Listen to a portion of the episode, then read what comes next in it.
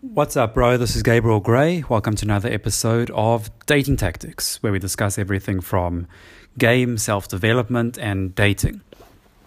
So, what I want to talk about in this episode, and it's actually funny, I also spoke about a similar topic um, the other week, is pretty much something to do with approach anxiety, but just overall scarcity in general.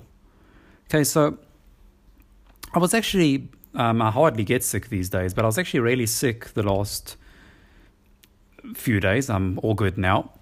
And what's interesting is when you get really sick, it's almost like your whole existence is in that emotional state. Okay. It's like, oh my God, have I ever felt good ever in my life? I can't even remember what it feels like to be good. I can't even remember what it feels like to be healthy because right now I'm in this current state of not feeling good, not feeling well, feeling tired, feeling low energy, feeling um, just very weak, all of these things. And it's like, this is currently my existence. This is it. And it's almost like you project, okay am I ever going to get better? Now, obviously, you know you're going to get better, but it's like there's nothing past this current emotional state. There's nothing right now. I'm sick. Right now, I feel these negative, obviously, feelings, uh, pain, whatever it is, nauseous, all of these things. And it consumes you. Okay, it really does. And the thing is, this is the way guys are living when it comes to women and when it comes to approaching women. Okay, it really is. They're letting certain things like their approach anxiety consume them. Okay, because they're in this current emotional state, okay, this state of fear, the state of anxiety, they can't see past it. Just like, let's say, when I was extreme, well, I was pretty sick, okay, and sometimes you have these little thoughts, most of the times unconscious, but these little thoughts of, oh, I can't even remember what it was like to feel to feel good. Okay, even though it's two days of feeling sick, and then it's done. Okay, and before that you were hundred percent anyway. But that that emotional state consumes you.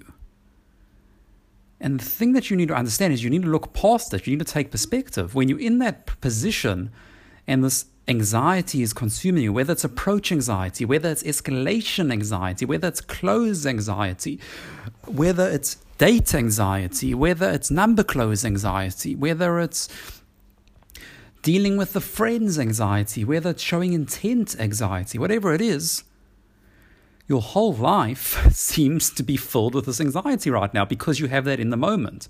You need to realize that the moment has to pass it will pass.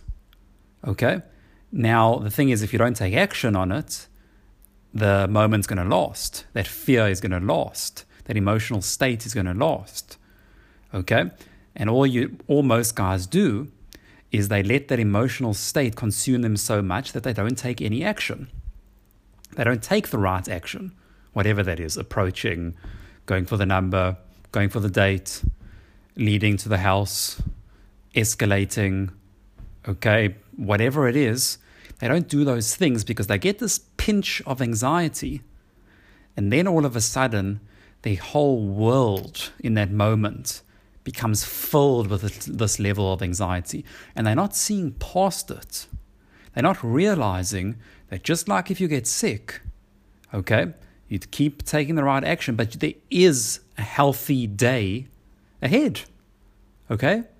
You were you were healthy, you got sick, and there is healthy days coming. You're not going to be in this emotional state, the sickness for the rest of time, even though it could feel like that when you are sick. And it could feel like that when you have approach anxiety. It could feel like that when you have escalation anxiety, but it's not real. Okay, your brain will play drastic tricks on you because you'll be living in this emotional state. Okay, you have to disconnect from your emotions. You have to really disconnect because just because you're in this emotional state of having tremendous anxiety, okay, you can disconnect from it and it can pass. You can take the right action and realize, even tell yourself, okay, I feel a tremendous anxiety, but I know that in five minutes from now, I could be in a completely new emotional state if I just take the right action now. So let me just take it. I know that I'm still under this negative emotional state right now. I'm still got tremendous anxiety, but I know that if I take the right action, even though right now I'm under this world of anxiety, if I take the right action, I know that there's a very high chance that I'll be in a different emotional state. Okay? And it's looking at things like that. Now, look, the more you identify with this current negative emotional state, the harder it's going to be to take the right action. It's as simple as that. The more you can start to take perspective and see, hold on, all it is is a certain action away from a change of a state. Okay? Taking me away from that bubble, that bubble of negative emotions. If it's just that little action, that's all it is. You know the right action, but you're coming from the place of you in this negative bubble, and this bubble is consuming you. So it's hard to take that action.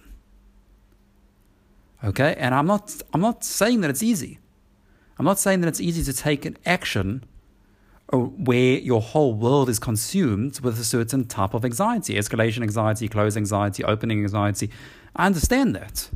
I understand it's tough. All I'm telling you is next time you have this anxiety, whatever it is, tell yourself, okay, I'm in this bubble. Okay, my brain is telling me that the whole my whole world is consumed at this moment with the specific anxiety. But I'm an action away. I'm an action away from potentially changing the state. It's as simple as that. Okay? So, I hope you enjoyed this little value bit in this uh, episode. And right now, what I want to talk about is if you haven't yet checked out my free web class, totally free web class on basically how to get the girls that you've always wanted, okay, consistently, check out www.surgicalmethod.com for your free web class. Get your seat, and I'll see you there. This is Gabriel Gray, and I'll catch you in the next episode.